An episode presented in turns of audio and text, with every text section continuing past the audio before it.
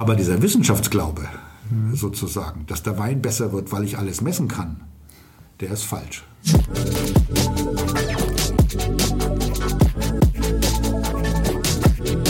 Digital Life Talk mit Jan Möllendorf.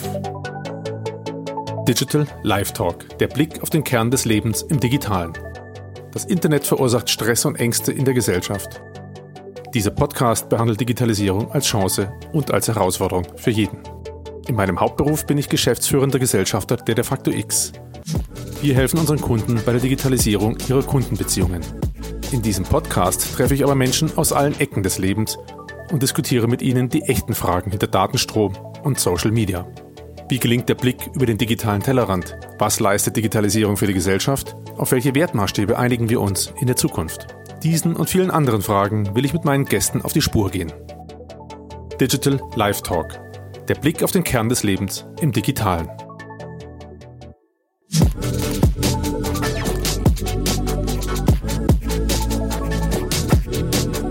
Ja, herzlich willkommen zum Podcast Digital Live Talk zur Ausgabe mit Martin Kössler, dem Weinhändler meines Vertrauens. Ja, ich mute euch einiges zu. Künstler, Ärzte, Pfarrer und jetzt noch ein Weinhändler. Und äh, in dem Fall ist das Produkt für die meisten zweifelsohne ein schönes Produkt, über das wir sprechen werden. Wir machen eine tolle Reise ähm, über die Frage, ob Digitalisierung dem Wein gut tut und wie Wein uns in der Gesellschaft helfen kann, mit den Herausforderungen der Digitalisierung umzugehen.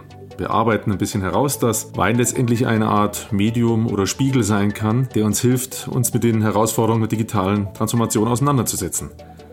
Wein zur Entschleunigung, Wein zur Besinnung. Und wir erfahren ganz nebenbei ganz tolle Dinge und interessante Dinge über das, was die Digitalisierung mit dem Weinmarkt macht, wie Digitalisierung Winzer in ihrem Profil verändert oder in ihren Tätigkeiten verändert. Und äh, ja, wir erfahren auch ein bisschen, wie der Herr Kössler die Digitalisierung von der Pike auf gelernt hat und was sie mit ihm macht.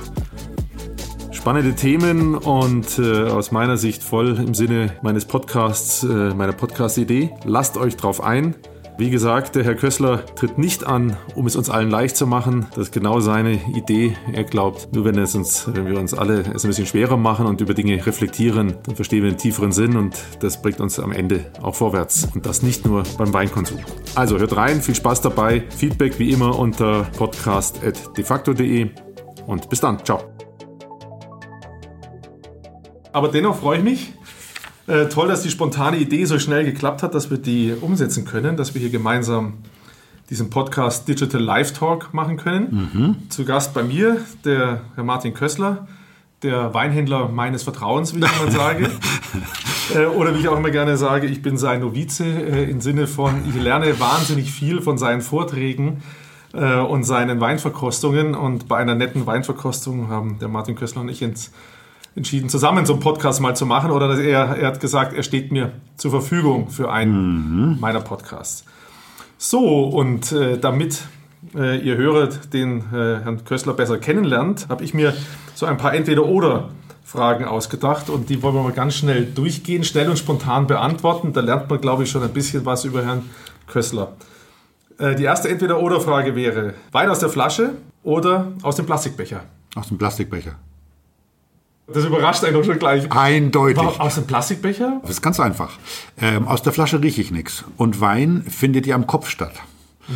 Das heißt, äh, im Prinzip habe ich im Becher all das, was ich brauche. Ich kann reinriechen, ich kann ihn schmecken und kann ihn dann eigentlich beurteilen. Und das Entscheidende ist ja nicht, dass ich meine Gewohnheiten erfülle, sondern es ist wie beim, wie beim HiFi, wie bei einer HiFi-Anlage. Ähm, höre ich die Anlage oder höre ich Musik? Wenn einer wirklich Musik hört, kann der aus dem Transistorradio mehr hören als der Freak mit einer 100.000 Euro Anlage.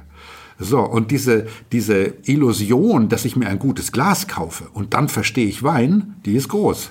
Das heißt, jemand, der Wein versteht, der trinkt, aus der Flasche ist es schwierig, weil ich nichts rieche. Aber aus dem Plastikbecher kann ich mir eigentlich alle Informationen holen, die ich brauche.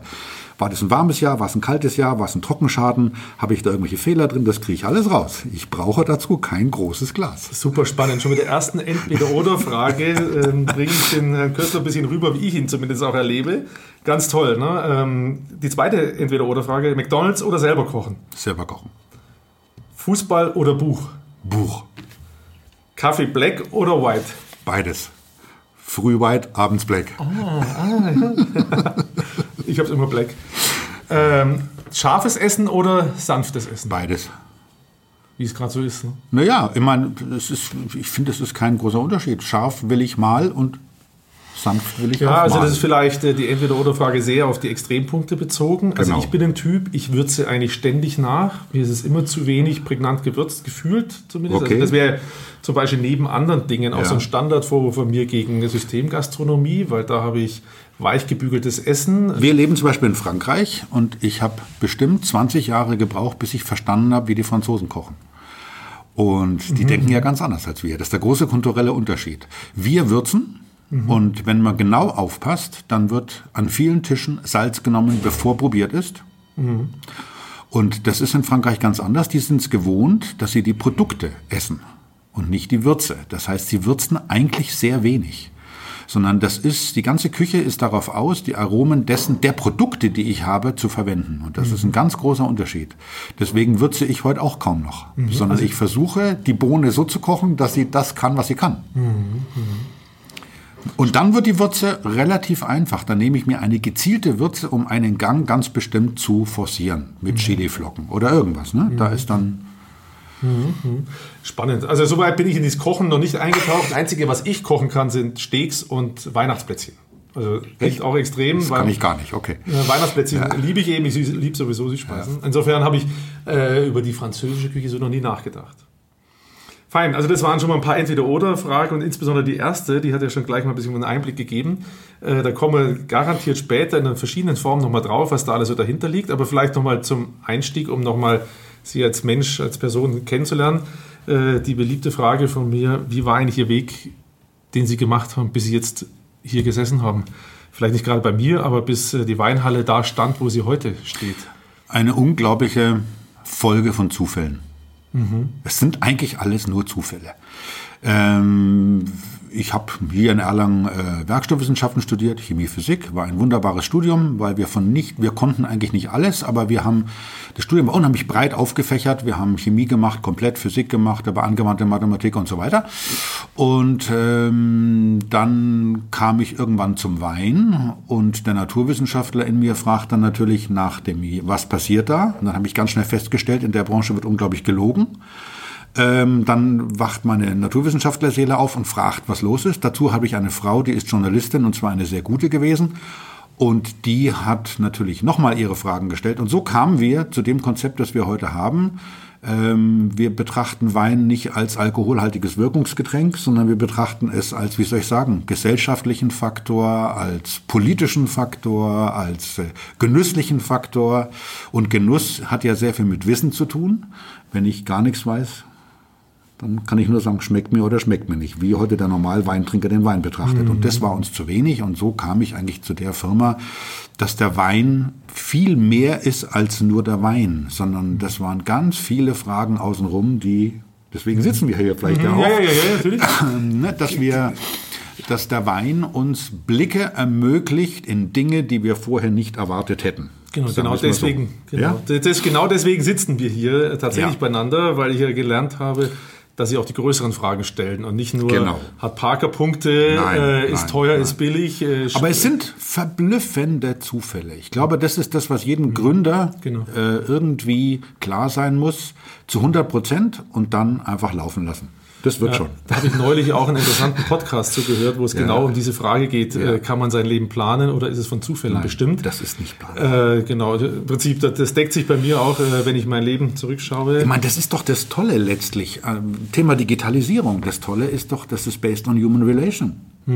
Selbst die Digitalisierung. Naja, ohne, die wären wir nie da. Und Deswegen äh, sitzen wir auch genau. nicht heute hier, Ja, ja, genau. weil wir uns einfach auf einer menschlichen Ebene verstanden haben. Und ich glaube, das ist was, was man, da muss die Digitalisierung aufpassen. Wir müssen uns diesen Faktor immer bewahren. Da sind wir schon gleich fast mitten im Thema. Ich würde gerne einfach nochmal, um Ja. das auch selber zu lernen. Sie haben gerade mit einem kleinen Satz gesagt, dann kam ich zum Wein. Wann war das denn? Können Sie sich ans erste Glas Wein noch Ich erinnern? kann mich an meine allererste Flasche Wein präzise erinnern. Südtiroler Bauerntrunk, 1,5 Liter Schraubverschluss. Da war ich im holden Alter von 14 oder 15. Das weiß ich nicht mehr genau. Aber die Flasche hat Bingo gemacht. Ich habe den getrunken. Es war natürlich süß, klar. Nicht so schlimm wie heute, aber es war wahrscheinlich fürchterliches Zeug, aber in meinem Kopf erste Flasche Wein meines Lebens. Mein Vater war ja hier an der Erlanger Uni Philosophieprofessor. Bei uns gab es zu Hause nur Wasser. Mhm. Alte Protestantensäcke, ja, da ging nichts. Äh, und äh, bei uns wurde kein Wein getrunken. Gab es bei uns nicht. Und deswegen kam dann diese eine Flasche Wein und die hat irgendwie in meinem Kopf etwas ausgelöst. Und dann, das ging ganz schnell, dass diese Flasche Wein mir gezeigt hat, okay, da gibt es etwas, was sinnlich Spaß macht. Und dann entstand tatsächlich sehr schnell die Lust auf Wein. Dann haben wir angefangen, unsere Reisen entsprechend zu machen in Weinbaugebiete. Schon mhm. ganz jung, also das mhm. ging ganz früh los. Ähm, das hat mich dann lange begleitet, ähm, bis ich dann irgendwann nach meiner oder in meiner Promotion da können wir aber später nochmal drüber reden, Zufall eben äh, dazu kam, dann die Firma tatsächlich zu übernehmen, mhm. die bis dahin dann ganz schnell gewachsen ist, weil wir damals, ich kann es ja ganz kurz sagen, mhm. der entscheidende ja. Punkt war Zufall. Wir waren damals im Chianti unterwegs, wir waren einer der allerersten Importeure italienischer Weine 1978. Mhm. Da war die Firma noch nicht angemeldet, da haben wir die erste Palette Wein importiert und wir waren viel in der Toskana, weiß nicht warum, Zufall. Und ähm, dann gab es die allererste Verkostung von Essen und Trinken zum Thema Chianti. Noch nie war italienischer Wein in Deutschland vertreten. Mhm. Und wir waren auf Platz 1, 2, 3, 5, 7 und 9. Es hängt heute in meinem Büro, dieses Ding. Es war der 25. Oktober 1985. Die Zeitschrift Essen und Trinken. Ne? Die Zeitschrift gibt's Essen und Trinken, die gibt es ja, okay. noch. Okay. Mhm. Gerd, Gerd von Paczensky war damals getestet, eine der großen Institutionen Deutschlands. Und wir hatten innerhalb von einer Woche zweieinhalbtausend Kunden, Anfragen. Es gab keine Logistik, es gab keine Versandkartons, es gab das alles nicht. Und das war der Einstieg in das Business. Ich habe dann als Ingenieur ganz schnell Verpackung entwickelt, bin nach, äh, ins Fichtelgebirge gefahren zur Kartonagenfirma, dann haben wir da angefangen, Kartons zu entwickeln. Es hat lang gedauert, zwei Monate, bis wir die Nachfragen befriedigen konnten. Aber dieses Ding hat uns damals dahin katapultiert, wo wir sind. Wir wurden dann der erste Versandhändler in Deutschland. Das war meine Idee damals, direkt vom Winzer zum Kunden. Mhm gab es ja nicht. Mhm. Es gab Weinhändler, mhm. ganz wenige. Mhm. Ähm, aber dieses Geschäft sozusagen vom Winzer zum Kunden, das gab es nicht. Da waren Lotte, da waren die Importeure, da waren die Großhändler, dann kam der Einzelhändler und dann kam der Kunde. Und dadurch mhm. wurde Wein sehr teuer. Mhm. Und meine Idee war, warum nicht gleich vom Winzer direkt dahin? Mhm. Nur die Logistik gab es nicht. Es gab das Speditionswesen wie heute nicht. Es gab keine Paketservice. Es gab nur die Post und es gab die Bahn. Wir haben damals mit der Bahn verschickt. Uh.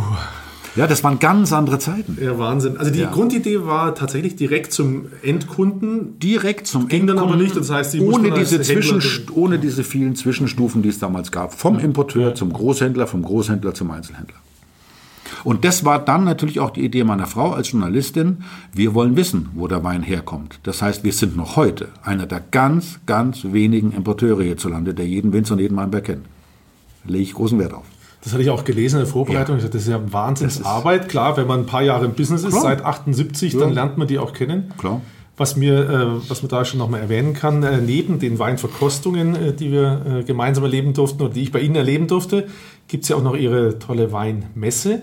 Da sieht man das ja, dass Sie die alle tatsächlich kennen. Erstens mal ja, kommen die da alle das hin. Das ist ja der Witz. Wir wollen ja zeigen, dass nicht wir die sind, die den Wein machen, sondern es sind die Winzer. Und wichtig ist, das ist jetzt meine Sicht der Dinge, Digitalisierung menschlich machen, äh, die Leute zeigen, die dahinter stehen. Mhm. Ja, also dahinter steht ein Leben. Hinter jeder Flasche Wein steht ein Jahr harter Arbeit und vielleicht ein ganzes Leben. Und wenn der Mensch, der da steht, keine Philosophie hat, dann interessiert er mich nicht. Mhm. Weil 98 Prozent der Weine, die auf dem Markt sind, sind alkoholhaltige Wirkungsgetränke. Die interessieren mich nicht. Die baller ich mir ins Gesicht, wartet, das wirkt und gehe glücklich ins Bett. Schöne Sache, kann man machen. Aber mich interessiert am Wein eine andere Seite. Da sieht man nämlich, was uns äh, tatsächlich auch, uns verbindet ja viel und wir haben ja immer viel Spaß miteinander und das muss ich jetzt ja. auch einfach noch unterstreichen mit dem Wein, äh, nicht den Wein, man muss ihn ja Sekt nennen, weil es kein Champagner ist, äh, den ja. wir zu Weihnachten verschickt genau, haben. Genau. Der gute ähm, Griesel, Griesel ja. ähm, der hat ja auch eine schöne Geschichte, die ich so mag. Er war Banker und hat dann ja. auch entschieden, er macht jetzt was ganz Neues. Ich habe die persönlich auf der Weinmesse kennengelernt. Und das sind die Geschichten dahinter. Das, äh, wie ich für mich jetzt immer als Novize sage, Wein lebt von der Geschichte, die dahinter Absolut. ist, die ich dann aufnehme. Und, äh, das ist das, das bedauerlich an unserer Branche, dass heute praktisch 80 Prozent aller Weine im Selbstbedienungsregal gekauft werden. Mhm. Das heißt, dem Kunden fehlt völlig die Verbindung zur Kultur. Mhm. Das Einzige, was er als Argument in die Hand bekommt, ist der Preis. Und dann kauft er die Flasche, kippt sich ins Gesicht, wartet, ob es wirkt, ob er Kopfweh kriegt oder irgendwas. Wenn nichts passiert, kauft er sie wieder. Nur, das ist kein Kulturgetränk, das ist ein Wirkungsgetränk. Und das ist das Bedauerliche an der Geschichte. Und das ist das, was wir wollen. Wir wollen zeigen, dahinter steckt eben ein Leben, eine Philosophie, dahinter steckt viel, viel mehr als nur die alkoholische Wirkung. Dahinter steckt ein Wert. Und der spielt heute keine Rolle mehr im Zeitalter der Digitalisierung. Mhm. Das, ist, das sind wir schon fast, können wir gleich zum Thema reinspringen. Äh, mich interessiert aber auch noch ein bisschen ja. das Geschäft und Geschäftsmodell. Eine Frage, die ich mir so überlegt hatte, wenn man so Händler ist, dann kann man ja sich auch mal überlegen, das Geschäftsmodell zu verändern, indem man selber Wein produziert.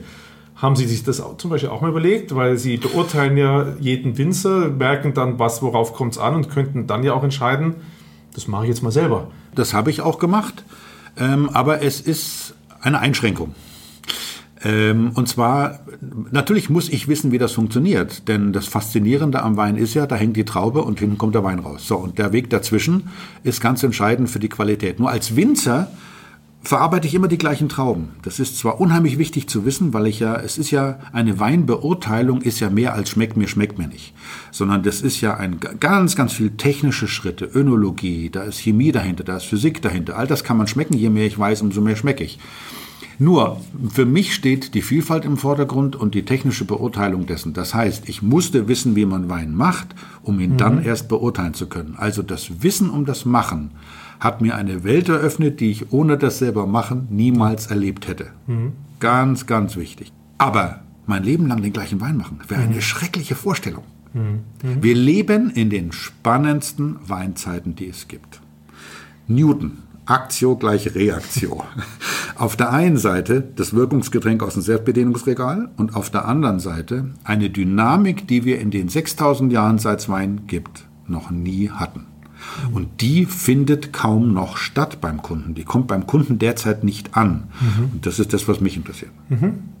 Ja, also insofern musste ich wissen, wie man Wein macht, damit ich ihn in seiner technischen und physikalischen und chemischen sozusagen ja, Verarbeitung verstehe, um ihn dann beurteilen zu können.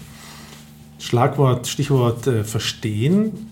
Können Sie in ein paar wenigen Sätzen noch mal kurz was zum Weinmarkt sagen? Da lerne ich ja auch immer viel. Weinmarkt in Deutschland jetzt vielleicht noch erstmal.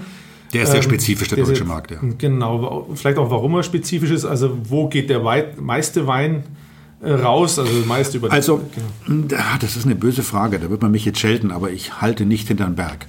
Der deutsche Markt ist der billigste Weinmarkt der Welt. Ist der preisorientierteste Markt der Welt. Und das ist überhaupt nicht Schuld des Kunden. Es ist alleine Schuld des Handels.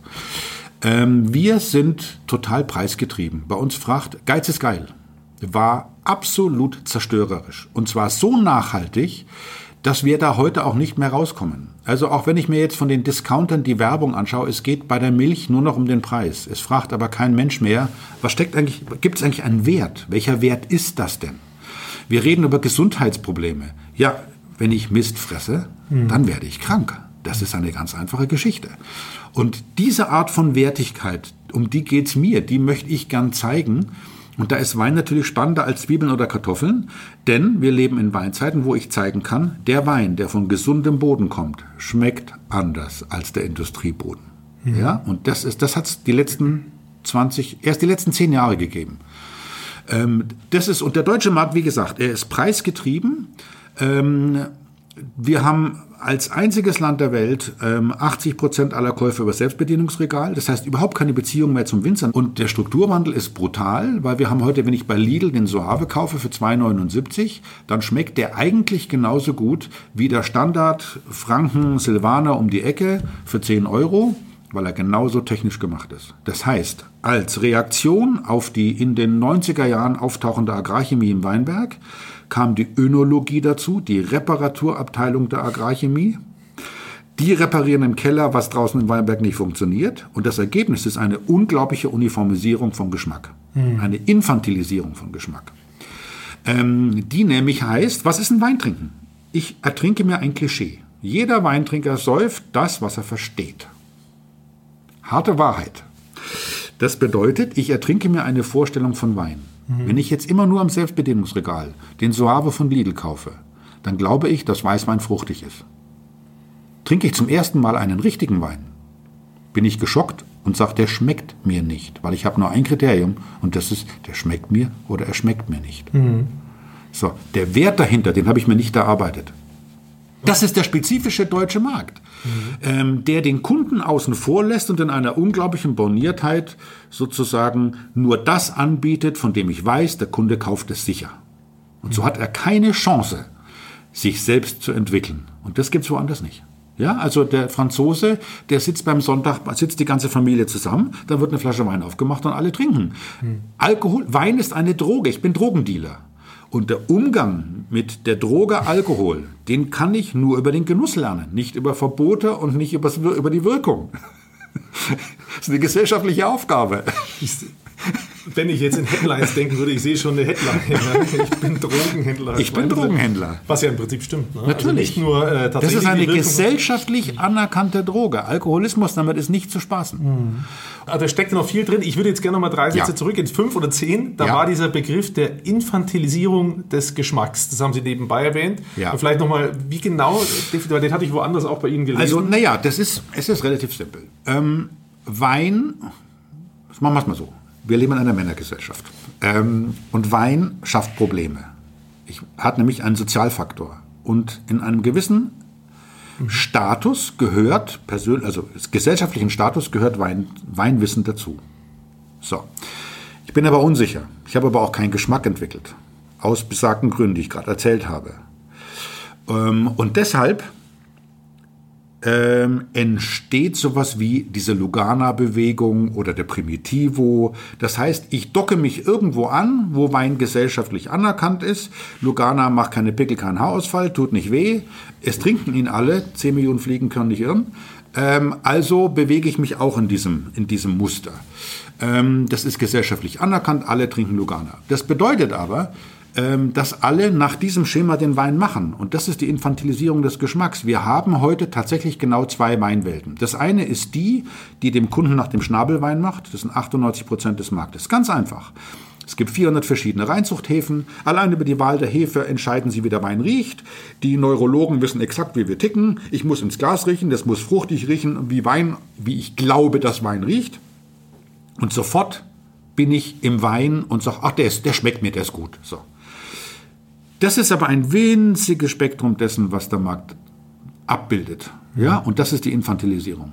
Scha- Schauen Sie, der erfolgreichste, ich nenne jetzt keinen Markennamen, aber der erfolgreichste Wein Deutschlands im Fachhandel, wurde gerade wieder zu, zum erfolgreichsten Rotwein Deutschlands gekürt, ist ein Primitivo aus Apulien mit 16,9 Gramm Restzucker, die nicht deklariert sind, weil die Italiener, so merkantil wie sie sind, das Lastenheft ihrer Appellation einfach so formuliert haben, dass sie 18 Gramm Restzucker einbauen.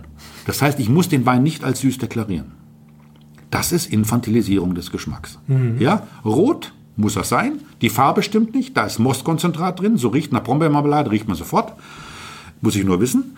Ähm, er hat keine Gerbstoffe und er hat Restzucker. Naja, das gebe ich mir ins Gesicht und bin glücklich. Das ist die Infantilisierung. Das ist aber nicht Schuld des Kunden. Das ist die Schuld der Industrie, die einen Wein macht, von dem sie weiß, der Kunde trinkt nur das Klischee.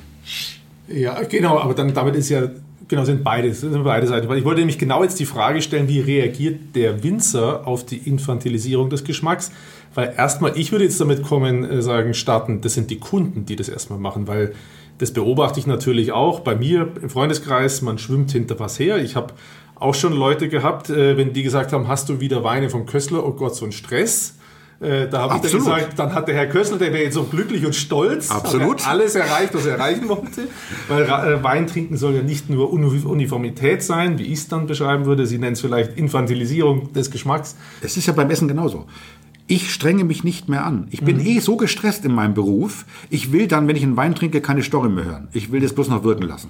So, das kann man machen. Nur, das hat mit der Kultur des Weines nichts zu tun. Und als denkender Mensch muss ich doch irgendwann mal anfangen. Sag mal, bin ich mir das wirklich wert? Habe ich nicht höhere Ansprüche als das? Muss ich wirklich so ticken, wie alle ticken? Ja, Marke. Das ist, äh, ne, das ist eine Marke im Wein, ist immer Infantilisierung. Will ich, genau. Also das, und Wertschätzung auch gegenüber den Winzer, so geht es mir auch oft. Nicht? Also, dass ich mir mit, mit Gedanken eine Flasche Wein öffne, weil da hat ja jemand viel Leidenschaft normalerweise rein. Natürlich, auch wenn mir die nicht schmeckt, dann muss ich mich doch fragen, warum schmeckt sie mir eigentlich nicht?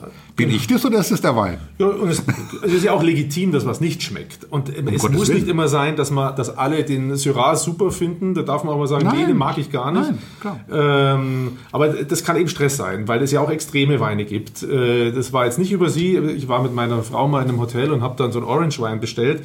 Der war selbst für mich äh, dann irgendwie nach dem zweiten Glas wirklich zu viel Stress. Das habe ich nicht ausgehalten. Meine Frau hat es gar nicht zu Ende getrunken. Das sind natürlich Extrempunkte, wie ich das jetzt Aber- als Anfänger äh, Aber ähm, Erfahrung, einfach 35 Jahre Schulung.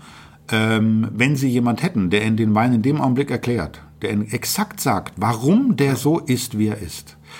Orange Wein bedeutet, ich meische den Wein ein. Das heißt, ich lutsche die Info als Weißwein, ich lutsche die Information aus der Schale wie beim Rotwein aus und bekomme einen gänzlich anderen Wein. So, wenn ich den zur entsprechenden Küche serviere und den erkläre, ist meine Erfahrung, dass die nicht ganz unbelehrbaren ähm, alle anfangen zu verstehen, worum es geht und entdecken, Mensch, ich kann ja mehr schmecken, als ich ko konnte, weil ich mehr dazu weiß. Und auf einmal entdecke ich, mein Geschmack verändert sich. Das ist eine Art Schulung. Je mehr Geschichte ich zu dem Produkt habe, umso mehr verändert sich mein Horizont. wenn eine Weinkarte auf den Tisch gelegt wird, wer hat das Selbstbewusstsein überhaupt, sich den Wein, einen Wein auszusuchen? Aber das erlebe ich jetzt, wie mein Selbstbewusstsein durch ihr Training steigt, dass ich dann sage, okay, komm, gib her, wir machen mal schon was draus. Und wenn sie mich danach die Leute fragen, warum hast du es ausgewählt, dann ist es meistens so, bei totaler Ahnungslosigkeit habe ich halt mir eine Geschichte überlegt äh, zu dem Wein, den ich gefunden habe. Aber Genau. das steigt äh, mit den Erfahrungen, die man ein bisschen sammelt.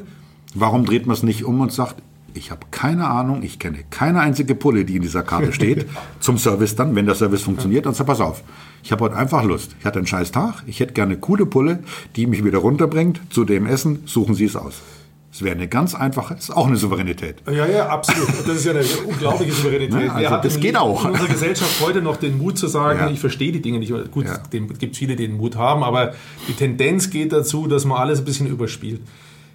Ich würde jetzt gerne mal äh, zu Ja. einem äh, schönen Zitat von Ihnen überleiten. Das passt da auch dazu. Äh, dazu vielleicht meine kleine Geschichte, wo ich das das erste Mal gehört habe. Das war bei einem Weinsensorik-Seminar Ja. bei Ihnen. Da haben Sie äh, uns Weingläser gegeben, in denen was drin war. Die zwar aber zugedeckt durch Aluminiumfolie. Oben haben Sie ein Loch reingemacht. Und für mich ein faszinierendes Erlebnis, dass ich nicht in der Lage war, also ich habe vielleicht 30 Prozent höchstens der Dinge beschreiben können, die da drin sind oder mit Namen benennen können weil ich keine Worte dafür hatte. Und äh, da war zum Beispiel dann eins, äh, das erinnerte mich immer an Weihnachten, aber ich bin nicht auf die Ingredienzien gekommen. Ich wusste nicht, was da drin ist. Ich habe immer nur gedacht, das erinnert mich an Weihnachten. Und da haben Sie so schön gesagt, Weinverkostung ist, ein linguistische, ist eine linguistische Herausforderung. Das habe ich da gelernt. Ne? Und dann haben sie auch gesagt, ist doch völlig wurscht, was das da drin ist. Hauptsache, sie haben ein Wort, mit dem sie diesen Geschmack für immer verbinden. Und dann habe ich auf meinen Zettel, wo wir, die wir da vor uns liegen hatten, habe ich dann draufgeschrieben, Weihnachten. War nachher Zimt. Ne? Also ich war nicht in der Lage zu Klar. sagen, dass es Zimt ja. ist, weil irgendwie war man, also dieses äh, Thema Weinverkostung ist eine linguistische Herausforderung. Machen wir es mal ganz anders. Im Prinzip ist Wein nichts anderes als Kommunikation. Es ist eine Kommunikation mit mir selbst. Deswegen spielt das Unterbewusstsein so eine große Rolle. Ähm, wenn ich Wein trinke, dann brauche ich Selbstkritik. Eine gewisse Demut meinen Sinnen gegenüber. Und das muss ich aber formulieren. Ich muss es in Worte fassen. Wenn ich etwas nicht in Worte gefasst habe, habe ich es eigentlich nicht richtig gedacht. Dann kann ich es auch nicht memorieren. Und Wein ist nichts anderes als eine Wand von Schubläden. Vor Ihnen steht das Glas. Sie probieren den Wein und es gehen sofort Schubläden auf. Farbe, blau, grün, gelb. Reif, unreif. Ja? Oder rot. Alkoholisch. Ähm, und so kann man sich einer unglaublichen, sehr eigenen Sprache bedienen. Nehmen Sie Stoff und Wein. Flanell, schöner Rotwein. Ja, nehmen Sie Seide, es ist kühl. Ja, und so, wenn man, wenn man so versucht, sich linguistisch, kommunikativ dem Wein zu nähern, dann wird es viel spannender als schmeckt mir, schmeckt mir nicht. Sondern es eröffnet sich mir über meine eigene Kommunikation eine Welt im Wein, die völlig unabhängig davon ist, ob der gut ist oder schlecht, die schlechteste Pulle Wein in der miesesten Nachtbar kann mir, wie soll ich sagen, ein Riesenvergnügen bereiten, wenn ich ihn entsprechend kommunikativ, linguistisch zerlegen kann. Wein ist nur Kommunikation. Kommunikation mit mir. Ist das nicht ein spannender Aspekt? Ein mega, unglaublich spannend. Und äh, ich habe, genau, man, man könnte, das ging mir jetzt wieder durch den Kopf. Alleine über das Thema kann man an sich einen Podcast machen und vielleicht ganz viele Dinge vertiefen, aber springen wir ein bisschen weiter, Ja. der, warum wir heute beieinander sitzen. Das deckt äh, Dr. da schon auch ein bisschen an, nämlich es gibt da schon eine Verbindung, wenn ich mit mir selber in Kommunikation bin, auch äh, irgendwann zum Thema Herausforderung der digitalen Transformation Natürlich, ja. Da arbeiten wir uns ein bisschen jetzt mal ran. Ja. Äh, gehen doch mal äh, ganz zuerst mal weg vom Wein und nochmal zu Ihnen persönlich. Äh, Thema Digitalisierung und Sie persönlich. Können Sie sich noch an Ihre allererste Erfahrung mit einem Computer erinnern? natürlich. Wo, war, wo und wie war das? Äh, das war im Institut für Werkstoffwissenschaften 1, das war im Jahr 1978. Oh, war ja. Und damals stand da der erste HP-Computer. Das war ein Riesenraum und ich nehme an, der hatte eine Leistung von, keine Ahnung, ein paar, paar Kilobyte. Ähm, und ich habe dann da studiert und ich habe meine ersten Versuchsdaten alle noch mit Lochstreifen eingelesen. Ich muss aber eins sagen, das bestimmt mein Denken heute noch. Ich denke nämlich in Datenbankenstrukturen. Also immer wenn wir, letztlich ist mein ganzes Denken, wenn ich jetzt an, nicht an Wein denke, nicht die sinnliche Seite, aber wenn ich an meine organisatorische Seite in der Firma denke, wir sind hochdigitalisiert. Meine Firma ist auf dem allerneuesten Stand und ich investiere da auch unheimlich viel Geld, weil ich verstanden habe, welche Chance sozusagen darin liegt. Abseits der Negativer habe ich aber eine, also wir waren mal über 20 Mitarbeiter, wir sind heute noch 15 weil die Digitalisierung unsere Firma komplett verändert hat. Und das verdanke ich eigentlich diesem echten Einstieg. Ich habe damals kapiert, was Digitalisierung bedeutet. Also das Dahinterschauen, äh, das passt übrigens auch wieder zum Wein. Ne? Wir haben, das passt Absolut. Sehr stringent mit dem, Ich was frage Sie gesagt immer, warum. haben. Sie haben genau, Sie haben ja gesagt, Sie haben Spaß gehabt, Wein die anzuschauen, wie man Wein produziert und das Ja. selber mitzumachen, um überhaupt richtig beurteilen zu können, welcher Wein ist gut. Und äh, insofern trifft es ja auf die Digitalisierung dann auch zu. Nutzen Sie soziale Medien in irgendeiner Form für sich ganz persönlich? Also jetzt unabhängig von der Firma. Sagen ich Sie, habe es bis letztes Jahr und habe es eingestellt, komplett. Aha. Ich tue mir das nicht mehr an. Gab es ein Erlebnis? Nein, aber ähm, mir war es einfach zu blöd. Zum einen und zum anderen halte ich einen Punkt für ganz wichtig, ist eine Zeittötmaschine. Ähm, und ähm, ich möchte für wichtigere Dinge Zeit haben, einfach meine Gedanken für andere Dinge verwenden, als mir die Zeit stehlen zu lassen von blöden Chats. Und deswegen habe ich privat meine Seite, ich hatte immerhin fast 5000 äh, Follower, ist jetzt nicht viel, aber immerhin. Oh, äh, ja, und, äh, aber ich habe einfach eingestellt, weil es mich nicht mehr interessiert hat. Ich betreibe jetzt meinen Blog intensiv, also mehr in die andere Richtung als rein, sondern lieber Mhm. Ja, raus. ja, Ähm, und halte das für wichtiger, als mich in diesen sozialen Medien zu tummeln. Was ja schon auch spannend ist, weil ist es nicht so, dass Sie, wenn Sie das auch beruflich nutzen müssen, dass Sie ein Gespür für brauchen, wie verhalten sich Menschen eigentlich in sozialen Medien? Das ist eine, für mich eine Achtung, wesentliche Frage. Achtung, das schaue ich mir natürlich genau an. Okay. Ja, also das ist ein ganz großer Unterschied. Die Mechanismus, die Mechanistik, die gucke ich mir exakt an. Aber ich tummel mich nicht mehr persönlich da drin und ich tue mir das nicht mehr an. Also ich habe mich da auch immer relativ politisch geäußert oder kritisch geäußert und es ist unfassbar, wie falsch man interpretiert werden kann, weil die Leute nicht mal mehr lesen, was ich schreibe, sondern es wird eher reagiert, bevor ich denke. Und das muss ich mir nicht mehr antun. Ich folge einer Maxime in meinem Leben und die heißt, nur selber denken macht schlau. Und äh, deswegen tue ich mir das nicht mehr an. Ich lasse mich nicht mehr anders denken, sondern ich will das tun, wo, was mir im Kopf umgeht. Ist ja auch schon spannend, äh, das würde man im ersten Anlauf jetzt nicht denken, dass ein Weinhändler so provozieren kann mit Aussagen auf sozialen Medien, dass er, ich nenne es jetzt mal Shitstorm, so Ja, das ein natürlich. bisschen Ja, an, klar, natürlich. Erlebt. Also ich meine, ich kenne sie jetzt äh, besser und ich weiß ja auch, dass die fränkischen Winzer nicht alle sehr gut auf sie zu sprechen sind. Der eine oder andere schon. Der, Naja, es ändert da, sich. aber Äh, es gibt also ja schon auch welche, die man sehr im Markt treffen kann, offenbar mit Aussagen, wenn man die als Weinhändler tätigt, oder? Ja. Ähm, ich denke allerdings, dass ich eine Funktion habe. Und zwar der Mittler zwischen den Welten. Ähm, das habe ich in meinem Beruf gelernt, also als Ingenieur gelernt, Vernetzung. Leider macht die Wissenschaft gerade ganz große Fehler, sie vernetzt nicht. Ähm, aber ähm, ich sehe mich als Mittel zwischen den Welten, ein Winzer, der hat überhaupt keine Ahnung vom Kunden. Der Kunde hat sich so verändert, der, merkt, der Winzer merkt nur, die Leute kommen nicht mehr. Wie viele Weinflaschen kann ich im Jahr trinken? 365. Okay. Ähm, ich krieg Wein an der Tankstelle, fast schon im Friseursalon, äh, im Blumenladen, an der Ta überall. Ich krieg Wein überall. Das heißt, die Loyalität des Kunden gegenüber dem Winzer ist futsch. Der Winzer merkt, er kommt nicht mehr. Jetzt hat er plötzlich Druck auf dem Kanal. Und ähm, niemand kümmert sich in der Kommunikation beim Kunden und beim Winzer darum, was Märkte machen was mechanistisch auf dem Markt passiert. Mhm. Wer ist denn das? Das kann nur der Händler sein. Der Händler hat den Einblick in alle Kanäle. Und ich bin einer der ganz wenigen, der das tut. Mhm. Und dann sage ich den Winzern, Leute, ihr seid in der Sackgasse. Merkt ihr das nicht? Produziert bessere Weine. Ihr könnt gegen die Billigproduzenten aus Übersee, die hochsubventioniert sind zum Teil, nicht anstinken. Also macht bessere Weine.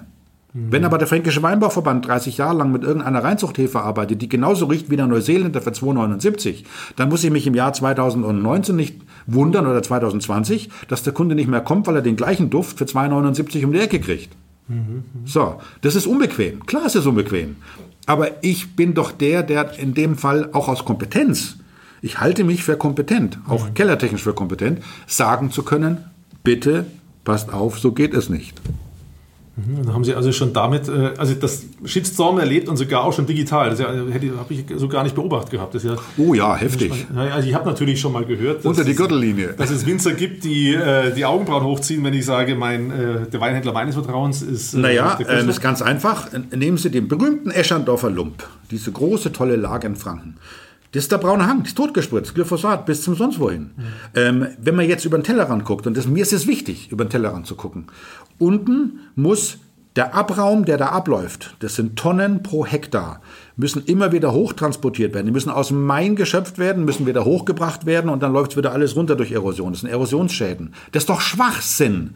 Und dann wird argumentiert, ich spritze Glyphosat wegen Erosion. Die haben keine Ahnung. Die haben einfach keine Ahnung. Und sie gucken nicht über den Tellerrand. Das kann auch ein bisschen überleiten. Zumindest ich in meinem Kopf in der Vorbereitung habe so übergeleitet bei der Frage, was bedeutet digitale Transformation für den Winzer? Ja. Da werden Sie wahrscheinlich sagen, Chance und Herausforderung. Eine Chance, die ich für mich so gedacht habe, ist, da erinnere ich mich an einen Vortrag von dem, äh, wie nennt man Kellermeister von einem Weingut hier in Franken. Ja. Der hatte mir, hat uns Bilder gezeigt von den lokalen Niederschlägen oder die, die hatten also die Zunahme lokaler Niederschläge. Wo, warum habe ich da an die digitale Transformation gedacht? Vielleicht hat er eine Chance, durch irgendwelche digitalen Instrumente früher mitzubekommen, dass er jetzt schwere Niederschläge bekommen wird. Die digitale Transformation ist für den Winzer in der Weinerstellung jetzt erstmal, wir denken erstmal nicht an Vertrieb, ist das eine Chance? Wenn ich systemimmanent denke, mhm. wenn ich über den Tellerrand gucke, dann nehme ich mir die Daten und versuche meine Böden anders zu machen, damit diese, früher hatten wir mhm. Landregen, heute mhm. haben wir wahnsinnige Güsse, mhm. die so brutal sind, dass alles abläuft und nichts in den Boden mhm. eindringt. Das heißt, ich habe Trockenschäden. Also muss ich doch meinen Weinbau ändern, damit ich versuche, diese harten Güsse durch Begrünung wieder aufzufangen, mhm. in die Boden zu leiten. Mhm. So wird aber leider nicht gedacht. Andere Aspekte der Digitalisierung. Nur ein kleines Beispiel, äh, was positiv ist. In Frankreich gab es über 50 Jahre ein Riesenproblem. Die Jungen wollten nicht zurück aufs Land und wollten äh, sozusagen nicht mehr die Landwirtschaft. Und äh, noch vor zehn Jahren gab es eine Statistik äh, des französischen Bundesamtes, dass 55 Prozent aller landwirtschaftlichen Betriebe in der Existenz bedroht sind, weil keine Nachfolge geregelt war. Mhm. Die Digitalisierung, sollte man nicht denken, hat das komplett verändert. Innerhalb mhm. von zehn Jahren hat es gedreht. Mhm. Die Jungen sind heute alle miteinander verbunden, sie gehen alle wieder zurück. Mhm. Und die nehmen sich ihr Smartphone und sagen, schau mal, rufen ihren Freund an, der irgendwo im Norden sitzt oder im Süden oder in Australien sitzt und sagen, pass mal auf, ich habe mhm. Trockenschaden in dem Weinberg, was mache ich? Mache ich auf oder mache ich zu? Mache ich die mhm. Begrünung weg oder nicht? Ja, das heißt, plötzlich ist eine Community per Digitalisierung miteinander verbunden und es ergibt sich ein Trend, der nicht mhm. vorherzusehen war, nämlich zurück zu den Wurzeln. Ganz mhm. viele Jungen, in Frankreich boomt die Landwirtschaft, mhm. weil die ganzen Jungen an den Arsch der Welt zurückkehren, die mhm. elterlichen Betriebe übernehmen, weil sie mit der Welt verbunden sind. Sie sind eben nicht ab vom Schuss. Und sie sind auch technisch verbunden, also mit kommunikativ verbunden. Das ist doch ein, genau. ich wollte ein spannender Aspekt. Ja, unglaublich spannend. Ja? Ich wollte jetzt gerade sagen, sag mal, die, äh, wie, wie, kann man das in Worte fassen? Also die sozialen Medien sorgen dafür, dass das, was früher in regionalen Lagen wohl sicherlich existiert hat, dass sich die Winzer untereinander verständigt haben und gesagt haben, hier, mein Pinot Noir hat ein Problem, hier... Äh, Die sind in die Kneipe gegangen, haben miteinander Genau, diskutiert. das, So. genau die, ja? das ist vielleicht das richtige Bild. Ne? Die sozialen Ja. Medien äh, werden zur Kneipe, wo man früher sein Wissen In gewisser Weise ja. Der kleine Winzer um die Ecke hat die Chance, so groß zu sein wie der Riesenbetrieb. Weil die Website ist immer die gleiche. Ja, also er hat, er hat Chancen, sich zu kommunizieren, was er tut. Eine Riesenchance. Also ein Winzer, der das, der das Medium nicht benutzt, dem ist nicht zu helfen. Die Frage ist, wie ich es benutze. Auf der anderen Seite negativ. Wir haben einen unheimlichen Druck auf dem Markt, was in Richtung Bio geht. Und was mich ankotzt, ich sage das bewusst so, ist, dass alle Betriebe, die ich irgendwo aufmache im Netz, alle naturnah sind, nachhaltig, ja, linguistisch, völlig wertlos geworden. Ich kann mit Begriffen fast nicht mehr argumentieren, weil sie mir alle genommen sind. Also der Nachteil für den Kunden ist, der geht rein in den Betrieb X und der liest nachhaltig, Natur, wunderbar, kaufe ich. Dass der ein Giftspritzer ist par excellence, ähm, da muss ich nur in Weinberg gehen, muss man es angucken. Ein Blick reicht. Das macht aber niemand. Das ist der Nachteil. Das ist der Teil Fake News, der der auch im Wein dramatisch ist. Also ich habe eine positive und ich habe eine Ja, ja, negative. Seite. also negativ dann also die Verbreitung von den immer gleichen Reizbotten. Von den immer gleichen. Marketingbegriffen, die genau, die, ne, die, die einfach den Kunden reizen sollen. Ich habe noch eine Herausforderung, an die ich so gedacht habe, ist, äh, Digitalisierung ist ja auch immer mit Investitionen verbunden. Und nicht jeder Winzer hat womöglich die Größe und das Kapital, um vielleicht notwendige Investitionen zu tätigen. Also ein, einen kleinen Block zu machen, das kostet nicht viel. Die Dinger Mhm. sind zum Teil einfach tatsächlich Shareware. Also das ist jetzt und zu, zur Not mache ich eine einzige Seite, in der ich erkläre, was ich mache. Also bei der, zum Kommunika Scrollen. bei der Kommunikation d'accord, das ist Na, sowieso also, klar. Aber ja. ich dachte, ich, ohne, also eigentlich würde ich mir jetzt vorstellen, der braucht keine digitalen Instrumente, um Wein zu machen. Nein. Aber es kann ja, äh, vielleicht hat er irgendwelche Steuerungssoftware, die er braucht und die wird dann so teuer, aber eigentlich ja nicht. Also braucht er nur seine Nase und seine Ähm, Was, was ganz spannend ist, ist der Trend, den wir also auf der anderen Seite des Marktes machen. Auf der einen Seite haben wir einen hochtechnischen Trend. Das sind die Industrieweine. Nicht Industrie, sagen wir mal die technischen Weine. Das andere ist genau die Enttechnisierung mit, dem, mit der Technik im Hintergrund. Also diese Naturweinwelle, die in Deutschland leider keine Rolle spielt, aber die Spanien, Frankreich und Italien gerade und Österreich komplett umwirbelt und radikal verändert, die hat mit immer mehr Wissen um Physik, Chemie und um Technik, mache ich einen Wein, der fast schon biblisch ist, nämlich überhaupt nicht mehr technisch. Und dazu muss ich aber die Kompetenz haben, zu wissen, was ich tue. Chemisch, physikalisch. Das heißt, ich gehe an den Ursprung zurück. Ich mache Trauben im Weinberg, die so klein und so fest sind, die so gut versorgt sind durch gesunden Boden, dass ich im Keller nichts mehr machen muss. Und das kommuniziere ich mit digitalst modernsten Medien in die aber, Welt. genau, okay. aber der Produktions... Genau, ja, ja, genau. Der aber der Produktionsprozess wird enttechnisiert. Genau, und dann... Aber durch eine eigentlich, ja, wie soll ich sagen, Technisierung des Weinbaus, indem ich da nämlich tatsächlich ganz tief mich reinknie in Biologie, Physiologie, Chemie, Physik. Die Leute, die Bio- und Biodynamikwinzer, die heute Spitzenweine machen, die sind sowas von fit. Das holt kein konventioneller Winzer in seinem Leben auf. Das ist ein Hochleistungsweinbau, der da stattfindet, der aber eben weit über den Tellerrand guckt und der sich natürlich aller digitalen Informationsmechanismen bedient. Die sind alle miteinander verbunden, die haben einen Austausch, der ist rege. Ja, diese Community ist weltweit über die Digitalisierung miteinander verbunden, um antitechnische Weine zu machen. Ohne Digitalisierung gäbe es diesen Trend nicht. Das ist doch eine schöne Geschichte. Ne? Da sieht man eine mega, eine unglaubliche Chance. Ne? Das ist eine Riesenchance. Heißt ja eigentlich auch schon mal, durch die Digitalisierung wird der Wein besser? Die Frage ist, was ist, was ist ein guter Wein? Wow. Ähm, j- sagen wir es mal, ja. Sagen wir mal ja. Also ich denke, dadurch, dass die Winzer miteinander verbunden sind und plötzlich einen Austausch pflegen können, und zwar über Details.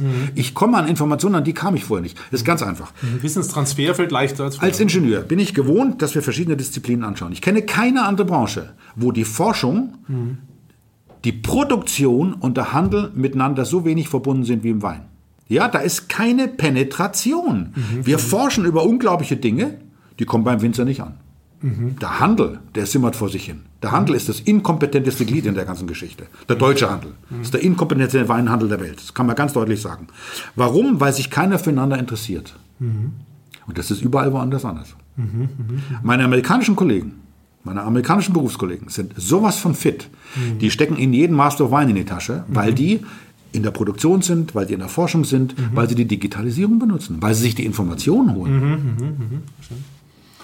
Das ist Also interessant. genau, die, also der Wissenstransfer, das kann man ja Der also so- Wissenstransfer ist digital. Digital und dadurch äh, Und dadurch wird der Wein besser. wird der Wein dann ja dadurch besser. Ne? Ich war jetzt gerade äh, auf der CES in Las Vegas Mhm. und da sieht man ganz tolle Sensorik-Anwendungen. Da wird in Textilien was reingewoben und dann wird gemessen, was für einen Herzschlag ich habe, während ich mein Hemd trage und ich muss mir nichts mehr anziehen. So, überleitet zu der Frage, einfach nur mal um das Thema Digitalisierung für den Winzer zu besprechen. Haben die irgendwelche Sensorik, die die in den Weinberg einbauen? Also etwas, das misst, wie hoch der Sauerstoffgehalt äh, der Erde ist, wie viel. Also, na, aber natürlich, was- also- wie feucht es ist und wie das. Naja, klar. Also Verdunstungs. Verdunstungsmessung zum Genau. Beispiel. Ja, also Klimawandel. Ähm, es gibt einen Herrn, der hier für Franken zuständig ist, der Wolfgang Patzwall. Der macht das Ganze und der sagt zum Beispiel, dass im Würzburger Stein in zehn Jahren kein Silvaner mehr steht, weil er das tatsächlich messen kann. Das ist ganz einfach. Die Verdunstungsraten sind so hoch, dass äh, die Trockenschäden so dramatisch werden, dass das nicht mehr funktioniert. Wer dort ganz vorne dran ist, sind die Bordeläser. Bordeaux hat Geld, die Flaschen Wein kosten viel Geld, der reichste, die reichste Weinproduktion der Welt außer Napa Valley. Und die machen natürlich alles. Die können Oligomineral messen in, in Blättern, die haben spezielle Dünger entwickelt, die in die Blattstärken vergrößern für bessere Photosynthese. Das ist voll digitalisiert. Die messen Verdunstungen, Wasserversorgung, das geht alles. Die Frage ist nur, welche Schlüsse ziehe ich daraus? Und das ist meine Kritik als Naturwissenschaftler. Im Prinzip müssen wir in großen Kontexten denken und die Digitalisierung anders denken. Wir müssen sie für uns verwenden und nicht gegen uns. Denn wenn ich meine Pflanzenphysiologie verändere durch einen anderen Anbau, da brauche ich keine Digitalisierung. Ich kann dann den Effekt messen. Aber dieser Wissenschaftsglaube, sozusagen, dass der Wein besser wird, weil ich alles messen kann, der ist falsch.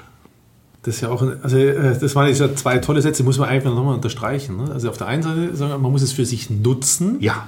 aber der Glaube daran, dass reine Daten alles besser machen, generell und beim Wein speziell, Großer ja Unterschied. Völlige Fehleinschätzung. Ja, exakt. Ich glaube, das ist dieser große Unterschied zwischen Faktenwissen und Querdenken. Also, jetzt haben wir ja erst nur über den Winzer gesprochen. In meiner Vorbereitung habe ich mir gedacht, den Winzer habe ich ja gedacht, naja, der hat dieses Beispiel ging mir auch durch den Kopf der Kommunikation, die für sich verbessert, aber der ist vielleicht noch gar nicht so sehr betroffen wie Sie als Händler. Die Digitalisierung hat doch, die, Boah, hat doch die hat Ihren uns- Markt total durcheinander geworfen. Äh, die hat uns an den Rand des Ruins gebracht. Ähm, einfach nur kalkulatorisch. Äh, Auf der anderen Seite haben wir natürlich unglaublich lernen müssen. Das waren Lernkurven. Also als ich den Weinhandel aufgemacht habe 1978 und dann offiziell 82, da war die Welt noch in Ordnung. Man konnte mit Wein Geld verdienen. Wir hatten einfach Handelsspann, es gab keine Vergleichbarkeit. Ja? Erster Punkt. So, erster Punkt. So, und dann kam das Internet. Und das haben wir ja nun, wir, wir sind ja schon 96, waren wir ja schon im Netz mit dem Shop. Wir waren einer der allerersten. Ähm, weil ich so, ich weiß noch, wie ich habe zwei Tage gebraucht, um meine Teilhaber davon zu überzeugen, diese 100.000 Mark damals in einen, es gab ja noch keinen Shop, selbst gebaut, ähm, zu investieren. Meine Teilhaber haben gesagt, es wird niemals passieren, dass die Menschen im Computer Wein kaufen. Dann habe ich gesagt, Kinder, ihr täuscht euch gewaltig.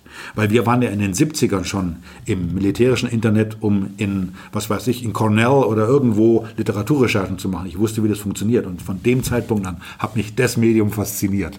Ja, ja und äh, dann kamen wir also mit dem Netz, kamen wir also sofort raus. Und das hat, das hat alles geändert. Bis dahin haben wir mit einem Jahreskatalog unseren Umsatz gemacht. Der letzte Katalog war 2008, weil kein Umsatz mehr kam. Also die Kommunikation hat sich verändert, der Kunde. Die Vergleichbarkeit der Preis. Unser, wir haben damals kalkuliert mit zwischen 100 und 150 Prozent Aufschlag, ähm, weil wir das einfach mussten, weil wir auch nicht so effizient waren, wie wir heute sind. Heute ist der Aufschlag 30, 35 Prozent. Muss man sich mal überlegen, was das bedeutet. Ja, das heißt also, in einer bestimmten Größe brauchst du mit Wein gar nicht anzufangen zu handeln, weil du kein Geld verdienst.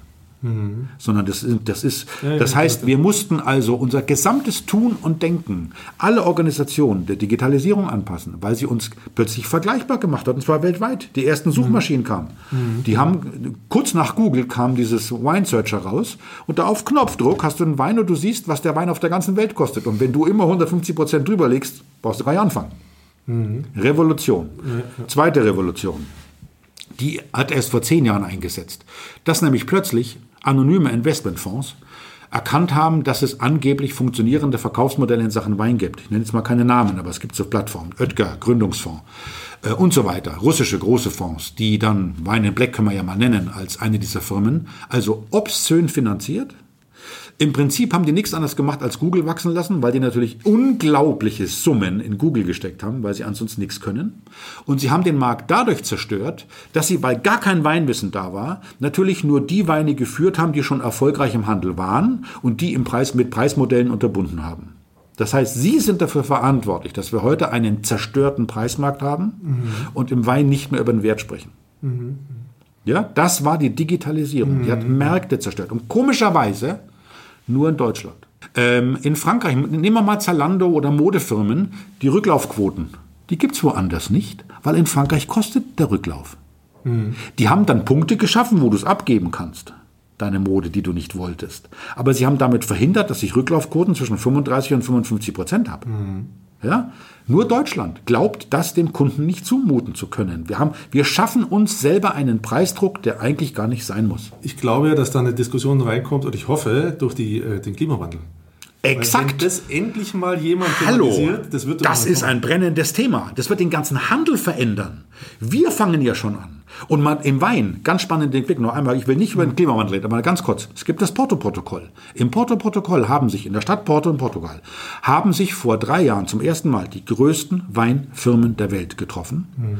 Und die diskutieren über den Druck durch den Klimawandel. Mhm. Die wollen CO2-Bilanzierung. Mhm. Und die ersten Firmen in Bordeaux, die großen Chateaus, Pontet-Canet nicht, aber zum Beispiel äh, Costes d'Onel, gibt ein paar so Chateaus, die sind bereits so weit, dass sie den bei der Gärung entstehende CO2 umwandeln in Kalk, mit dem sie wieder ihre Weinberge düngen. Wow, okay. Ja, Spannend. die haben begriffen. Die Großen der Branche. Antinori, äh, mhm. Torres, Spanien, die machen politisch Druck auf eine CO2-Bilanzierung, weil sie genau merken, das ist eigentlich eine Wahnsinnschance. Die stellen auf Bio um. 1800 Hektar werden dort auf Bio umgestellt. Der Druck kommt plötzlich von oben und nicht mhm. von unten.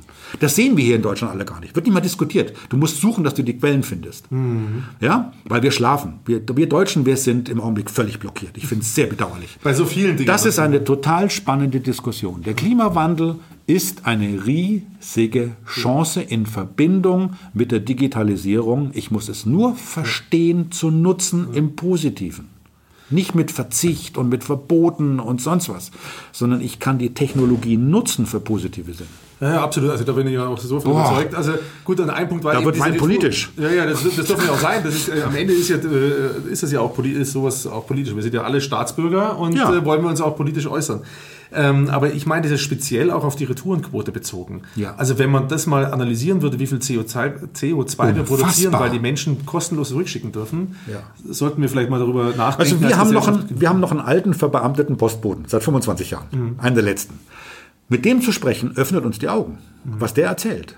Ähm, und wir haben aus den Gesprächen für uns gar sehr viel gelernt. Also mhm. bei uns gibt es zum Beispiel keine Retouren. Gut, wir sind Drogenhändler, ne? ist klar.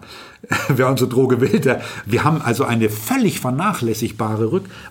Da müssen wir nachdenken. Müssen wir mit Dingen handeln? Mhm. Müssen wir mit Dingen handeln, die einen Euro kosten und die ich dann wieder zurückschicke? Mhm. Nee, ein Euro-T-Shirt, das ich dann wieder zurückschicke? Mhm. Das ist mein CO2-Bilanzen gedacht. Meine amerikanischen Winzer sind zum großen Teil CO2-bilanziert. Am Anfang haben die alles kotzen gekriegt.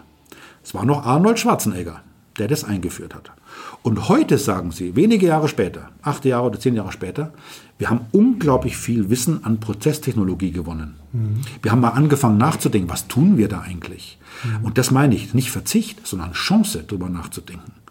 Und das ist das, was mir, was ich im Wein absolut kommunizieren kann von A bis Z. Mhm. Ich kann die positiven Seiten dieser Problematik, Globalisierung, Digitalisierung, mhm genauso kommunizieren, wie ich die negativen Seiten zeigen könnte, um zu sagen, Achtung, passt auf, was da passiert. Ihr zerstört mhm. euch selbst. Mhm.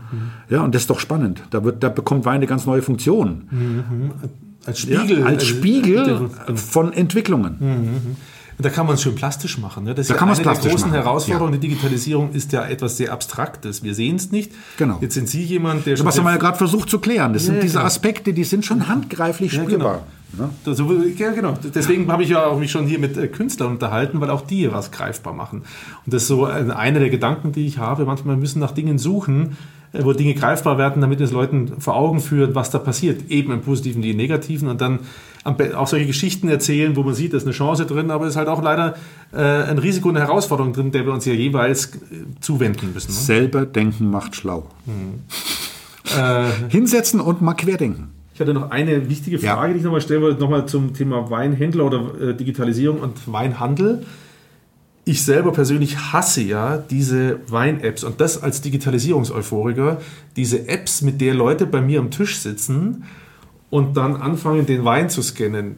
Warum mag ich das nicht? Punkt eins: sie hoffen ja dann wieder, dass jemand etwas vorgekaut hat für sie und ihm das erzählt, äh, anstatt dass sie selber sich mit beschäftigen. Aber was ich noch schlimmer finde, ist also nicht mehr Transparenz. Die wollen dann gucken, was der gekostet hat. Das finde ich ja in jeder Hinsicht ätzend. Sowohl, naja, äh, was, ist, was haben Sie für eine Meinung zu den Wein-Apps? Katastrophe. Ähm, aber das zeigt ja nur die grundsätzliche Unsicherheit dieser Menschen. Hm. Wenn jemand ein Glas vor sich stehen hat und er ist mit dem Wein glücklich, dann verarbeitet er ihn für sich. Der holt sich da die Information raus, die er will, den Genuss, den er will. Und ob der jetzt einen Euro mehr kostet um die Ecke oder nicht, spielt überhaupt keine Rolle. Sondern wichtig ist, dass ich mir für mich im Zwiegespräch mit diesem Wein einen Wert für mich erarbeite, sozusagen. Mhm. Ähm, wenn ich aber nur markenhörig, punktehörig und sonst was bin, dann brauche ich diese Geschichte, weil ich Teil eines börsenähnlichen Marktes bin. Ähm, zeigt aber, dass ich mir selbst nichts wert bin, dass ich mir auf meine Meinung nichts einbilde, sondern ich bin fremd definiert. Mhm. Unterbewusstsein. Ja, ja? genau. Äh, und das ist natürlich eine ganz spezifische Spezies Mensch, die das macht. Mhm. Das sind Menschen, die wahrscheinlich selbst gar keine eigene Meinung haben, mhm. weil sie sich in diesem Medium nicht eingearbeitet haben. Es gehört ein gewisses Selbstbewusstsein dazu, im, im wertfreien Sinne, Selbstbewusstsein, mhm. dass ich vor einem Glas Wein sitze und sage, hui, der hat mir was zu sagen. Mhm. Ja, also ich finde das unmöglich. Für mich ist der Vergleich das Ende des Glücks und der Beginn des Zweifels, sozusagen. Ja, weil ich, ich habe, naja, das Ende des Glücks. Also ich sitze vor einem Glas und bin glücklich damit. Und dann gucke ich und sage, den habe ich 5 Euro teurer gekauft. Da kommt der Zweifel ja, finde ich den jetzt nur gut oder nicht? Habe ich mir jetzt was rausgeholt oder nicht? Ich gebe so viel Geld für einen anderen Scheiß an, auf die paar Kröten kommt es nicht an. Mhm. Sondern das ist eine Ersetz, ein Ersetzen mhm. mhm. des Wertes, den ich lesen kann aus etwas durch einen fremden, börsenähnlichen Wert. Zwei Infos noch zu diesem ja. Thema. Wein ist das einzige Lebensmittel, das lebensmittelrechtlich kein Lebensmittel ist. Das bedeutet, ich darf dort 240 allergenrelevante Zusatzstoffe eingeben unter dem Deckmantel in Vino Veritas ist. Es ist eins der schlimmsten Lebensmittel, die die Welt hat. Das bedeutet, wenn ich nicht weiß, wie er angebaut wird, dann werde ich durch Kellertechnik, Önologie betrogen.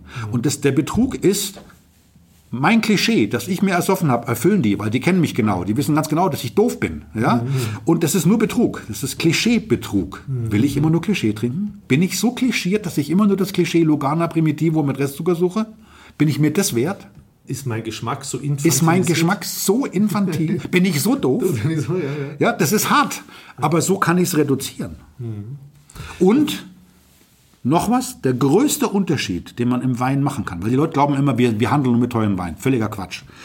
Ähm, man wird an zwei Enden des Marktes beschissen, unter 5 und über 100. Ja, weil die Klischees bekannt sind. Mhm. Unter 5 weiß ich, wie der Kunde tickt und über 100 weiß ich, wie der Kunde tickt. Der über 100 will sein Zeder Leder, sein Herrenparfum, das kriegt er. So, mhm. die Wahrheit liegt dazwischen. Und den größten Sprung, den ich machen kann, ist zwischen 5 und 10 Euro. Mhm. Wenn ich den lesen kann, dann bin ich ziemlich gut.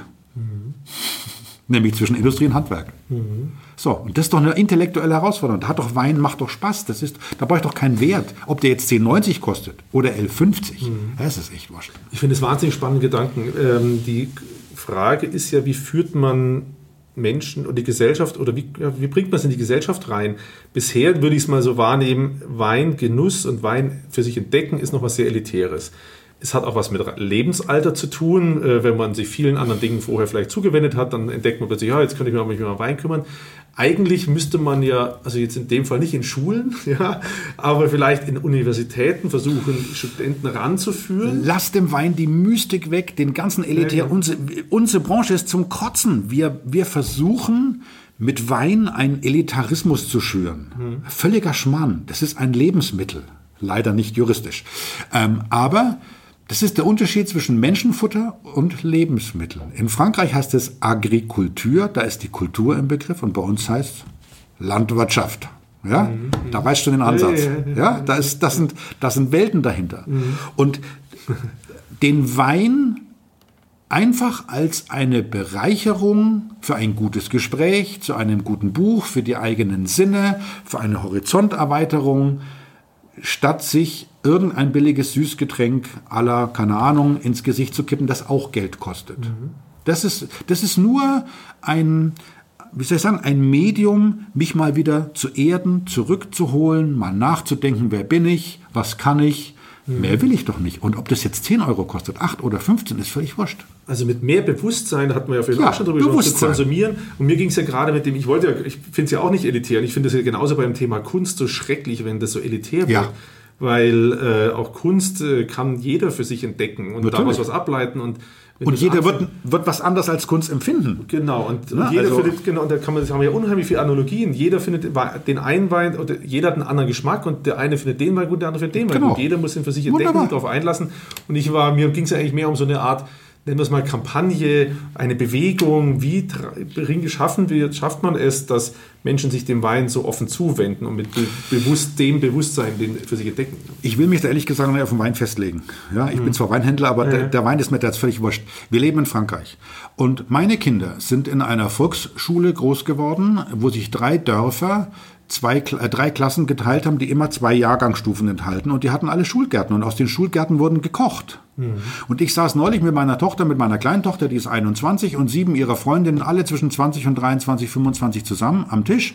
Und worüber wurde gesprochen? Über Essen, Kochen. Und die haben Qualitätskriterien die wissen, was sie schmecken. Mhm. Warum? Weil dort Essen mhm. als sozialer Akt gilt mhm. und nicht als Nahrungsaufnahme vom Kühlschrank, mhm. sondern da sitzt man zusammen. Das ist, ich halte das für, dass der Wein nur ein Begleitinstrument. Ich halte das tatsächlich für einen kulturellen und auch einen sozialen Akt. Mhm. Ich lerne dort. Schauen Sie, bei uns gibt es einen Kinderteller, Pommes mit Ketchup. Das gibt es in Frankreich nicht, sondern da essen die Kinder am Sonntag, wenn die Alten und die Jungen beieinander hocken, das, der ist dann vielleicht nur ein Fisch, ja. Mhm. Aber er wird herangeführt in eine Welt, wo er er, sie, ähm, merkt, aha, es gibt Informationsaustausch zwischen Jung und Alt. Ich lerne schon mal, da wird miteinander gesprochen. Dann wird übers Essen gesprochen. Das heißt, ich kriege dort einen, einen Kontext um das Essen herum, der mehr ist als Geschmack. Sondern der hat einen kulturellen Kontext. Und das ist tatsächlich so. In Frankreich ist Essen und Trinken der Kit der Gesellschaft. Mhm. Ähm, ich erlebe das jedes Mal, wenn ich in unsere Markthalle in Nîmes gehe, da geht mir das Herz auf, wie die da sitzen miteinander. Neulich saß eine alte Dame vor mir, die hatte überhaupt kein Geld. Zwar am 30.12. wollte sich drei Kartoffeln kaufen, hatte aber kein Geld. Habe ich gesagt, pass auf, ich zahl's. Und dann mhm. sagt der, ich kenne die schon, die kriegt ihre Kartoffeln. Mhm. Mhm. Das es bei uns nicht. Mhm. es vielleicht schon, aber es ist so ein, oder die, dann wird eingeladen, dann trinkt man zusammen einen Schluck und sagt, komm, komm mit dazu. Das ist, mhm. geht durch alle sozialen Schichten. Mhm. Das ist das, was uns abgeht. Mhm. Wir versingularisieren. Die Essensdienste, die Essens-Apps sorgen genau für den gegenteiligen Aspekt. Mhm. Was macht man in New York? In New York gibt es diese neuen Restaurants, die bestehen aus einem einzigen Tisch, die Stadt der Singles. Und es endet damit, dass du an einem Tisch mit 30 Leuten sitzen, einen genialen Abend hast, mhm. weil du mit 30 verschiedenen Individuen quatscht. Mhm. Das ist ein menschliches Bedürfnis, ein mhm. Austausch. Das ist Kommunikation. Wein ist Kommunikation. Ich muss den doch nicht zerlegen und sagen, der ist scheiße. Als ich das erste Mal in Kalifornien kam, da musste ich meiner Frau den Flug bezahlen, weil sie gesagt hat, zu den Amis fahre ich nicht. Gut. Nach zwei Tagen saßen wir bei den Family Winemakers of America äh, auf Napa und durch Zufall, einer dieser vielen Zufälle, und ich war völlig fassungslos. Da saßen 60 schräge Typen, die grauenvolle Weine gemacht haben. Family Winemakers heißt, ich mache Wein in der Garage. Mhm. Aus Trauben, die irgendwo hängen. Und das Faszinierende war, die Weine waren scheußlich, aber die haben darüber diskutiert und gesagt, oh spannend, was hast du denn falsch gemacht? Mhm. Dieser Ansatz, der ist mir hängen geblieben, vom ersten Abend an. Ich habe mir gedacht, das willst du auch können. Nicht sagen, der ist scheiße, ja, sondern was, was ist da falsch an dem Wein? Was hast du da falsch gemacht? War das die Gärtemperatur? Waren die Trauben schlecht? Ja, dass man darüber diskutiert, nicht wertend, ja. sondern begründend. Eine unglaublich interessante Beobachtung, weil das scheinbar in der amerikanischen Kultur mehr verbreitet ja, ist als bei uns, denn Äh, Thema Silicon Valley, Digitalisierung, Ja. da ist es offenbar ja auch so, wann immer ich da zu besuchen war, wurde das so dargestellt, dass es nicht darum geht, die Idee als einziger zu haben und es geheim zu halten, sondern eigentlich über die gleiche Idee tauschen sich alle aus und nachher geht es nur um die operative Exzellenz, das umzusetzen. Also heißt, drei haben die gleiche Idee, sitzen am Stammtisch oder an einem Tisch beieinander, unterhalten sich drüber und dann gehen die alle nach Hause und dann versucht der eine das Gelernte umzusetzen und der, der es halt am besten, am schnellsten umsetzt, hat halt dann Glück und gewonnen. Das ist ja nicht eine deutsche Kultur. Wir sind Nee. ja die äh, äh, Geheimniskrämer oder Absolut. die Besserwisser. Wir sagen immer nur, du bist doof, du bist schlecht. Das ist ja die Revolution der Digitalisierung unter den Winzern, nochmal ganz kurz zurück. Ja, ja. Die Winzer reden miteinander nicht. Und da die Digitalisierung natürlich plötzlich eine neue Plattform geschaffen, dass man sich eben tatsächlich austauscht Mhm, miteinander. Und zwar jetzt nicht unbedingt vor Ort, sondern weltweit mit deinen Kollegen, Mhm. die du auf der Messe kennengelernt hast und so weiter. Ja, da plötzlich entsteht eine Plattform der positiven Kommunikation. Da, ähm, genau. Thema Plattform, da- das wollte ich da noch einmal den Gedanken aufgreifen. Ihr, diese Weinmesse, die ich vorhin schon mal, die wir vorhin schon mal gestreift haben, könnte ja auch ein Bild dafür sein. Meine Wahrnehmung ist, dass da immer mehr kommen zu der Wein, also immer mehr Kunden wie ich. Vielleicht habe ich das eine falsche Wahrnehmung, aber Stimmt, ist ja kann man mit Zahlen untermauern, ja. das Be- Bedürfnis, sich da auszutauschen und zu lernen und es in Live zu erleben. Ja, und zwar nicht auf Augenhöhe. Ja, genau. Und Das, auch, Das ist genau. uns ja wichtig. Nicht dieses elitäre, stell dich an und probier, ja, sondern da steht der, der den Wein macht und der steht dir Rede und Antwort. Ja, dann- ja, ähm, und wir haben das ja bewusst so gemacht. Wir haben oben die Flasche hingehängt und unten drunter sitzt der, der die Flasche macht. Die Flasche kennst du von deinem Tisch. Den Typen kennst du nicht. Und jetzt kannst du mal gucken, was ist das für einer? Ist das ein glaubwürdiger Typ oder ist es ein Depp? Das ist genau das, dieses Transparentmachen sozusagen wieder auf einer menschlichen Ebene zurückholen. Das ist mir so wichtig. Ich finde, wir, wir leben in einer weitgehend entmenschlichten Zeit, was man ja nur an den Kommentaren im Netz angucken muss, was da abläuft. Ähm, also ich bin für Klarnamen. Ich bin für Verantwortung. Das ist eine Riesenherausforderung. Wir leben in einer Zeit, die immer die Verantwortung abschiebt. Wir für alle schieben die Verantwortung ab. Nein. Wenn ich kotze im Netz, dann muss ich dafür auch gerade stehen. Das ist für mich ein ehernes Gesetz. Ja, ja, das, was wir ja inzwischen also- ja sogar meist oft haben und trotzdem machen es die Leute. Ne? Also die, Na gut, dann, sind sie, dann ist es aber klar. die ja sogar mit Klarnamen dummes Ja. Zeug von sich geben. Klar, die bewegen sich ja manchmal in Grenzbereichen, wo man sie nicht richtig kriegt. Ne? Ja. Ähm, Aber das ist so dieses, dieses Transparentmachen eines Marktes. Das ist letztlich die Idee an unserer Hausmesse, dass wir einfach zeigen, ähm, na, wir haben ja verschiedene Ansätze.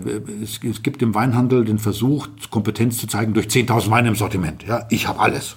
Wir sagen, wir haben überhaupt nicht alles. Wir wollen auch gar nicht alles, sondern wir wollen ganz Bestimmtes. Und wir zeigen euch, was wir wollen. Wir wollen Glaubwürdigkeit, Transparenz, Glaubwürdigkeit, Mensch. Das ist unsere Definition. ja, ja, genau. ne? Und die kann ich nur analog zeigen. eine schöne Frage wäre, ist noch, die mir durch den Kopf geht. Ja. Sind Sie als Weinhändler heute durch die Digitalisierung glücklicher als vorher? Ja. Schwierige Frage. weil Nee, gar nicht. kann man ja nicht nee, ist. Ich kann es erklären. Ich kann es erklären.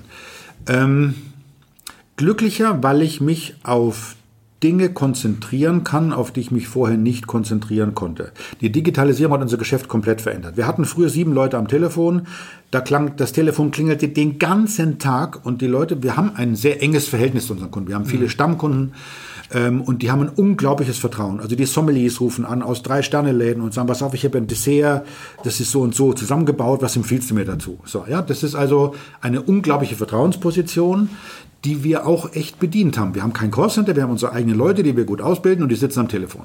Und mit der Digitalisierung hat sich das komplett geändert. Heute ist es so, der Kunde kommt, wir haben Tage, da sitzen wir da oben, ich habe jetzt heute noch drei Leute am Telefon, wir haben da Tage, da passiert nichts. Aber der Bestelleingang ist immens. Das war alles schon bezahlt. Das heißt, das läuft rein in den Shop, wir gucken nur noch mal durch, hat er einen Kommentar, will der irgendwas Besonderes, weil wir wollen natürlich schon Service bieten, der noch individueller ist als Amazon. Ähm, und wir sind unglaublich schnell, wir können also Same-Day-Delivery macht im Wein überhaupt keinen Sinn, aber wir sind schnell. Und wir wollen da auch präzise sein. Ähm, aber du hast keinen Kundenkontakt mehr. Die, wir haben immer noch drei Leute am Telefon und auch ich bin regelmäßig am Telefon und wir, so, wenn Fragen kommen, können wir die alle beantworten. Aber dadurch hast du plötzlich viel mehr Freiraum für strategische Ideen, für Geschichten schreiben. Und wir haben ja sicher eine der kommunikativsten Webseiten, die es im Netz gibt zum Thema Wein, auch eine der kritischsten. Ich äußere mich dazu und ich werde jetzt meinen Blog richtig befeuern. Und ich habe ein neues Projekt, Digitalisierung im Wein. Da bin ich gerade dabei, 300 habe ich schon produziert. Hier spricht der Wein, heißt das Ganze. Und das bedeutet, jeder Wein bekommt von mir einen gesprochenen Text. Und der ist anders als der gedruckte Text. Der gedruckte Text ist mehr so diese technische Seite. Mhm. Und das, was ich da spreche, ist, wie spricht der Wein zu dir? Mhm. Was tut der in deinem Mund? Was macht der? Mhm. Ähm, und das ist vielleicht wieder ein, ein Medium, diese schrägen Weine, die wir führen, die ja doch ganz anders sind als das, was im Supermarktregal steht, vielleicht doch etwas transparenter zu machen. Mhm. Via Digitalisierung. Als letzte Frage vielleicht noch. Also insofern bin ich glücklicher als vorher. Glücklicher als vorher. also das ist also ein schönes Statement. Auf der Suche bin ich ja so ein bisschen. Werden wir glücklicher? Wenn nicht, wie könnten wir glücklicher werden durch die Digitalisierung? Und da Unter einer ganz großen Voraussetzung, und diese Voraussetzung heißt Empathie. Mhm. Wir müssen uns unsere Empathie bewahren, wir müssen uns unsere Gefühle bewahren, unser Vertrauen, unser Grundvertrauen nicht durch Lügen zerstören lassen, sondern versuchen zu hinterfragen, was passiert mit dieser immer technischer werdenden Welt, statt Angst zu haben, zu versuchen, sie zu verstehen, auch in ihren negativen Seiten. Und ich denke, da ist der Klimawandel, das haben wir noch überhaupt nicht auf dem Griff. Wir haben das noch nicht im Blick. Mhm. Was für eine Wahnsinnschance die CO2-Bilanzierung wird. Mhm. Weil wir uns jeden Furz, den wir tun, überlegen müssen in der Verantwortung der Natur gegenüber. Und das ist kein Verzicht, das ist eine Chance. Und zwar eine riesige. Das ist ein Plädoyer kann nicht Wein ein Steigbügel sein oder wie sagt man, ein Medium sein, Natürlich. ein Instrument sein, mit dem man Menschen die Wertschätzung gegenüber Lebensmitteln besser aufzeigt? Ehrlich gesagt sehe ich meine Aufgabe so. Ja, genau. Ich sehe meine Aufgabe ja darin, über den Wein etwas zu kommunizieren, was uns verloren gegangen ist. Ja, das war's. Und was sagt ihr? Ja, Feedback bitte an podcast.defacto.de oder alle sozialen Plattformen, die ihr von mir kennt. Gerne können wir weiter über die Dinge diskutieren, die Martin Kössler und ich hier angerissen haben. Seid ihr auch der Meinung, dass der Lebensmitteleinzelhandel das dümmste Glied in der Kette der Weinvermarktung ist? Ja, gerne Feedback, wie gesagt. Und ansonsten freut euch auf die nächsten Veröffentlichungen. Ich habe schon ganz tolle andere Gesprächspartner im Kasten. Maurice Konrad von Fridays for Future zum Beispiel. Oder Felix Onken, der noch nicht mal Abitur hat und trotzdem schon zwei Unternehmen gegründet hat. Den Leiter des Sportteils der Berliner Zeitung, Markus Lotter zum Beispiel. Und viele andere mehr. Freut euch drauf. Bis dann. Ciao, ciao.